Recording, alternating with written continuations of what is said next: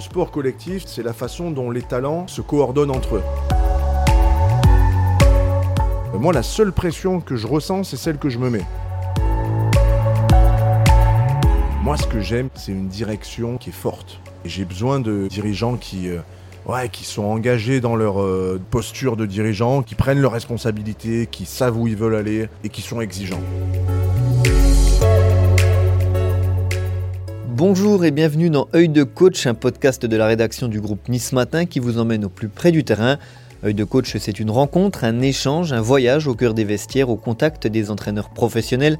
Dans le domaine du sport, les coachs sont des mentors du début à la fin. Ils prennent en main les sportifs, les conseillent, les guident et les rassurent pour les amener jusqu'au plus haut niveau. Mais leur engagement total n'est pas toujours compris et la fonction n'a rien de facile. Ça tombe bien, ces acharnés de travail vont tenter de l'expliquer, de la décortiquer, de se livrer aussi.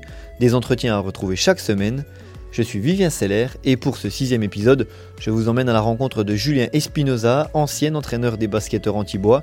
À la tête des Sharks pendant de longues années, le technicien s'est fait un nom avant de filer à Chalon-sur-Saône. Aujourd'hui sans club, il profite de ces moments d'accalmie sur la côte d'Azur et tente d'expliquer sa façon d'appréhender son métier. Œil de coach, épisode 6, partie 3, c'est parti. Le, le basket est un sport collectif par, par définition, mais euh, est-ce qu'il n'y a pas une dimension individuelle à prendre en compte? Finalement Tu viens d'en donner un exemple peut-être avec Will Solomon.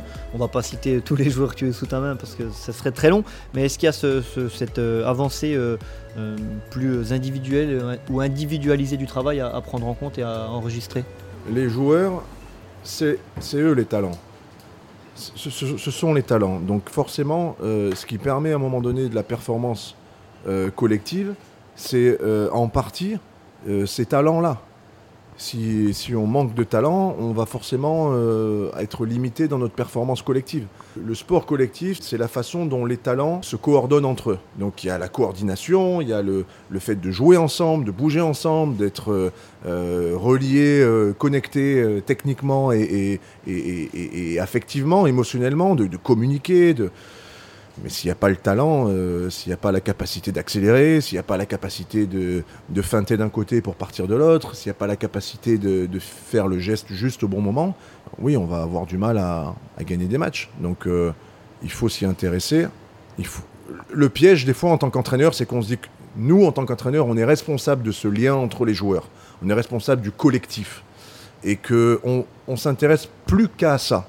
Plus qu'à ce lien, plus qu'à ce réseau, plus qu'à cette, cette manière de, coordonner les, individus entre eux. Et en fait, ils deviennent parfois un peu des, des numéros, des étiquettes.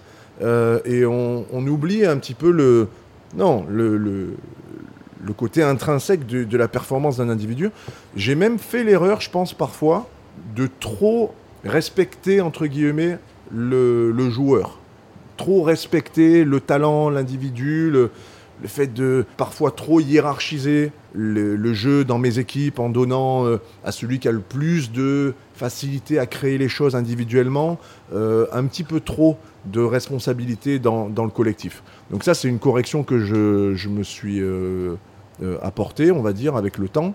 C'est de me dire, OK, ces talents-là individuels, il, il faut qu'ils soient bien intégrés dans un concept collectif qui s'impose aussi à eux. Voilà. Et c'est cet équilibre-là qui n'est pas toujours facile à trouver, qui dépend un peu des joueurs qu'on a.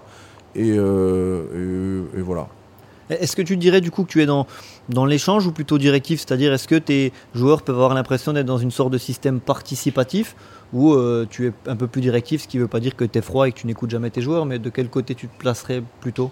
Je crois qu'il faut montrer aux joueurs qu'on est capable d'être directif, qu'on est capable d'imposer, qu'on est capable de contraindre pour que l'échange, l'écoute, la participation ait de la valeur. Je crois que si on est que dans le participatif, que dans l'échange, que dans l'écoute, et que les joueurs se disent ouais mais en fin de compte euh, il n'y a pas d'autre option donc euh, ça peut se retourner contre l'entraîneur. Donc cas, ça, c'est l'expérience que j'en ai. jongler entre les deux finalement. Ouais, je pense que il, faut lâcher. Après, il faut, faire de la place au participatif si c'est dans les convictions de l'entraîneur. Il y a des entraîneurs dont ça fait pas du tout partie des convictions. Mais le participatif, comme unique source, unique modèle et, en fin de compte euh, comme unique capacité euh, d'un entraîneur, bah, c'est comme être, euh, être ça a la même valeur que être toujours gentil si les gens ne sont pas au courant qu'on peut être autre chose que gentil aussi si c'est nécessaire. Donc euh, moi j'aime beaucoup, c'est un petit peu mon, mon, Graal, ce serait de dire oui j'aimerais arriver à construire un groupe qui fonctionne avec euh, euh, des inputs, des, des- des apports de la part des joueurs dans les contenus, dans on va dire pas les contenus techniques, mais, mais voilà dans l'analyse de l'adversaire, dans voilà créer un vrai échange entre le staff et les joueurs. Ça c'est un, un modèle un petit peu euh, idyllique, euh, voilà. C'est pas possible avec tous les groupes. C'est pas possible avec, avec tous les joueurs et c'est pas nécessaire que ça soit la formule qui convienne euh, à chaque fois. Donc il y a eu un groupe ou deux avec lesquels j'ai réussi à faire des choses très intéressantes et euh, paradoxalement c'était pas forcément en Pro A, c'était plutôt en Pro B. Euh, je me rappelle avec Karima Tamna, avec euh, euh, Steve Essar, avec Mamoutou Diarra, avec Ben Gaber, avec Raphaël Desros. Enfin, il y, a- pas mal de joueurs avec lesquels Fred Bourdillon, on, on a fait. ouais, c'était vachement intéressant de construire les plans de match parce que. Voilà, en séance vidéo, on échangeait sur le terrain, on pouvait échanger à la mi-temps, sur, sur certains moments, on avait des vrais échanges constructifs. Mais aujourd'hui, je cherche pas à ce que ça soit comme ça à chaque fois. Si ça se développe, parce que les joueurs sont capables de prendre certaines, euh, certaines postures, ça m'intéresse. Si c'est pas le cas, euh, on, on peut faire sans. Est-ce qu'il est nécessaire de, de connaître ses joueurs au-delà du terrain pour pouvoir euh, emmener son, son groupe vers le meilleur niveau? Peut-être pas tous, on peut pas aller boire un verre avec tous les joueurs, mais dans l'idée en tout cas. Non, mais je crois, ouais. Je, je crois que il faut comprendre les, ce qui motive vraiment les joueurs, pourquoi ils se lèvent le matin, pourquoi ils viennent, pourquoi ils vont aller, euh, aller dans une zone un petit peu inconfortable, pourquoi est-ce qu'ils vont essayer de repousser leurs limites, euh, pour quelles raisons est-ce qu'ils vont vraiment se battre en fait sur un terrain. Euh, il faut une bonne raison pour se battre. hein. Il faut une bonne raison pour sortir de sa zone de confort. Surtout sur le long terme, à la limite un jour ou deux se battre, bon voilà. C'est Oui. convaincre les joueurs de, de Ouais, rentrer dans on, un projet on peut se global. battre par orgueil, mais je crois qu'il faut une raison un peu plus profonde que ça pour remettre le couvert tous les matins, quoi. Et c'est cette raison-là qui est, à mon avis, qui, est intéressante à aller chercher. Et euh, ouais, j'aime bien, euh, bien prendre le temps de, comprendre, en fait. Par exemple, quand je suis arrivé à Chalon l'an dernier, il y avait un petit meneur de jeu, euh, John Robertson, et ouais, le, bon, l'équipe n'était pas forcément en bonne posture. on était 16e ou 17e quand je suis arrivé. Je ne sais plus exactement le classement, mais on n'était pas forcément bien.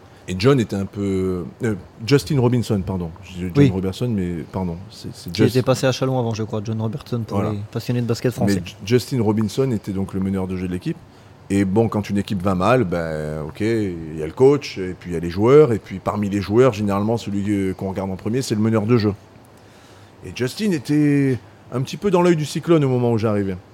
Et le premier truc que je fais, j'ai été regarder sur son compte Twitter, et sur la, sur la page de présentation de son compte Twitter, il y avait une lettre qu'il avait écrite à son université euh, de Mormons. Je, le prononce probablement pas très bien, mais qui était hyper touchante parce que il montrait à quel point il avait euh, euh, été tellement impacté par la, vie de cette communauté, de ce qu'il avait essayé de, faire. Il, avait vraiment redressé ce qu'eux appellent le programme de Monmouth et, et il avait eu un rôle euh, très important là-dedans et, sa lettre était hyper touchante. Je pense qu'elle doit y être encore sur, sur son compte. Et je lis ça en fait dans le train quand je monte à Chalon pour essayer de, voir un peu qui sont les joueurs euh, humainement, hein, puisque c'est ta question.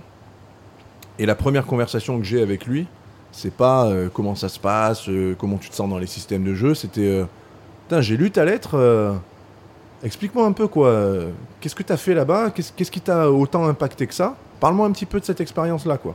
Et après, ce que j'ai essayé de faire avec lui, c'était de dire euh, Ok, ben, les moteurs que tu as eu là-bas, les leviers que tu as eu de, de motivation là-bas, On peut les retrouver. est-ce qu'on peut les retrouver dans une certaine mesure ici Et qu'est-ce qu'on doit faire pour ça? Parce que c'est vraiment cette raison-là de te lever le matin et de venir bosser et de venir euh, t'engager euh, hors de ta zone de confort qui a de la valeur. Et en fin de compte, c'est c'est ça qui est passionnant au final dans ce métier. C'est de se dire qu'on on a l'opportunité de, de découvrir des, des gens et, et sur des motivations vraiment fortes et sur euh, ouais, sur leur vie, quoi. Et c'est pas dans tous les métiers qu'on a ces opportunités-là, je pense. Ou, enfin, je ne sais pas, peut-être que dans tous les métiers on peut le faire, mais, mais nous, c'est presque, à mon sens, à mes yeux, c'est presque indispensable de le faire. Et euh, c'est génial de ce point de vue-là, c'est une belle richesse, quoi. On a parlé des, joueurs, on va parler un petit peu des dirigeants. Est-ce que de, manière générale, quand tu es dans un club, euh, est-ce que tu vois ton, ton employeur, donc le président ou, d'autres cadres, comme, comme tes supérieurs, où il faut casser cette image pour s'enlever une forme de pression, même si la pression est toujours présente et vous en avez besoin pour avancer? Euh, comment on doit avoir cette relation? En fait, je fais le, fais pas de lien entre le fait d'avoir un supérieur hiérarchique et avoir une, pression euh, différente. moi, la seule pression que je ressens, c'est celle que je me mets, mais véritablement il n'y a, pas encore un patron qui a réussi à m'en mettre plus que ce que, je me mettais moi comme pression euh, avant chaque entraînement et avant chaque match. Allez, peut-être Fred Jouve, euh, il était chiant pour ça parce que, en fait, c'est pas tant qu'il mettait de la pression, c'est qu'il enlevait dès le lundi matin la moindre zone de confort potentiel. à chaque fois, il remettait le couvert et c'était. Euh, tu sais que le prochain match, c'est un match qui est fondamental. Alors, on venait de gagner un match, on avait gagné deux ou trois d'affilée, et lui, il t'expliquait que le prochain, c'était vraiment celui-là qui comptait, en fait.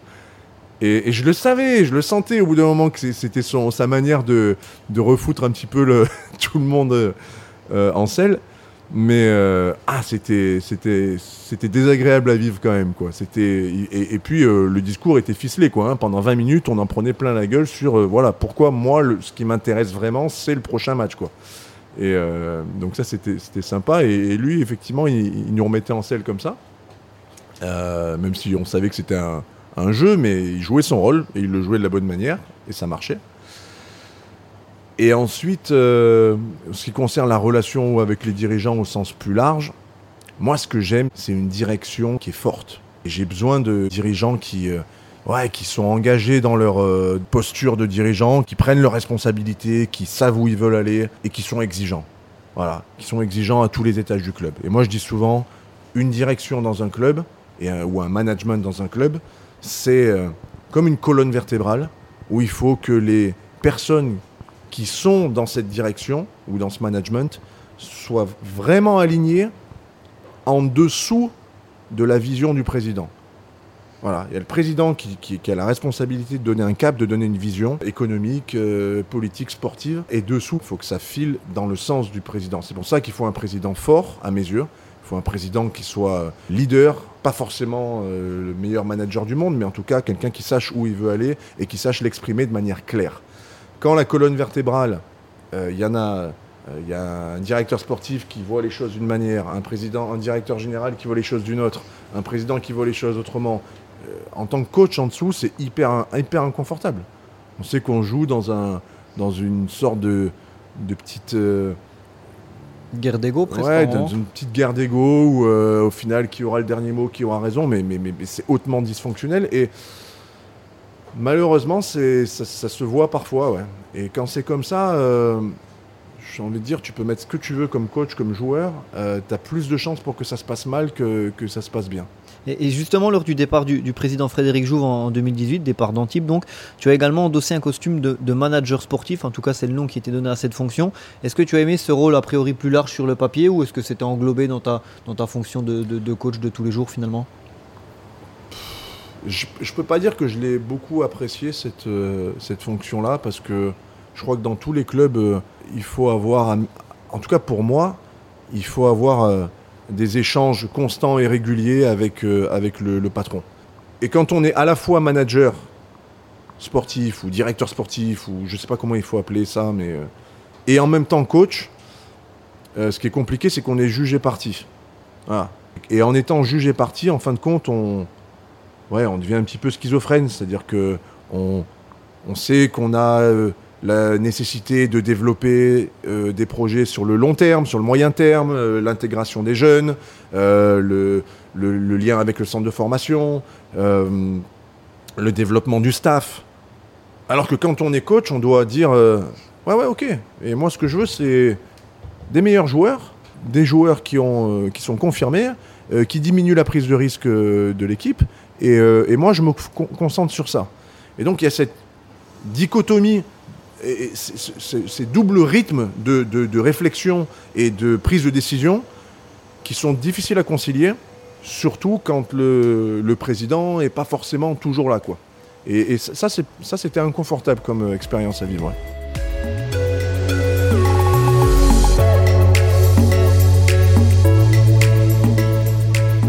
Vous êtes encore avec nous, c'est que vous avez tenu le coup, vous êtes allé au bout de cette partie et on vous en remercie.